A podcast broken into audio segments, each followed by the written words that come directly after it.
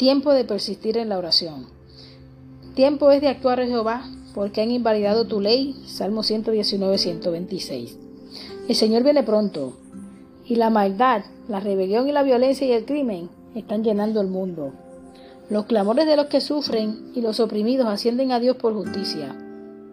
En vez de ser suavizados por la paciencia y la tolerancia de Dios, los impíos se están fortaleciendo en su rebelión obstinada. El tiempo en que vivimos es de una marcada depravación.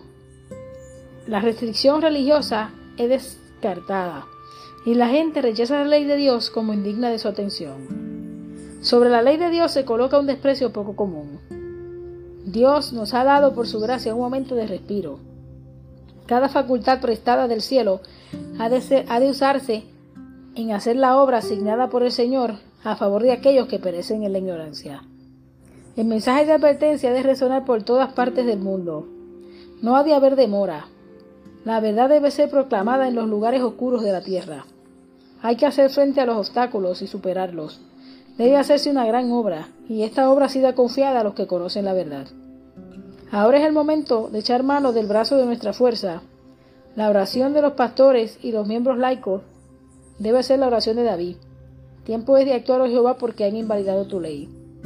Lloren los siervos de Jehová entre el pórtico y el altar, proclamando, Perdona, oh Jehová, tu pueblo, y no entregues a lo propio tu heredad.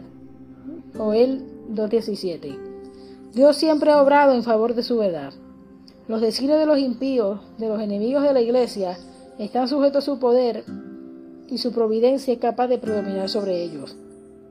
Él puede obrar sobre los corazones de los estadistas, la ira de los turbulentos y los defectos y los desafectos aborrecedores de Dios, de su verdad y de su pueblo, pueden ser desviadas, como se desvía el río cuando él ordena.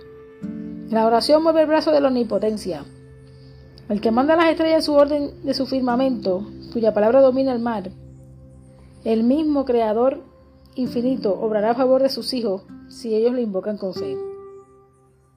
Él refrenará las fuerzas de las tinieblas hasta que se dé al mundo la amonestación y todos los que quieran escucharla estén preparados para el conflicto.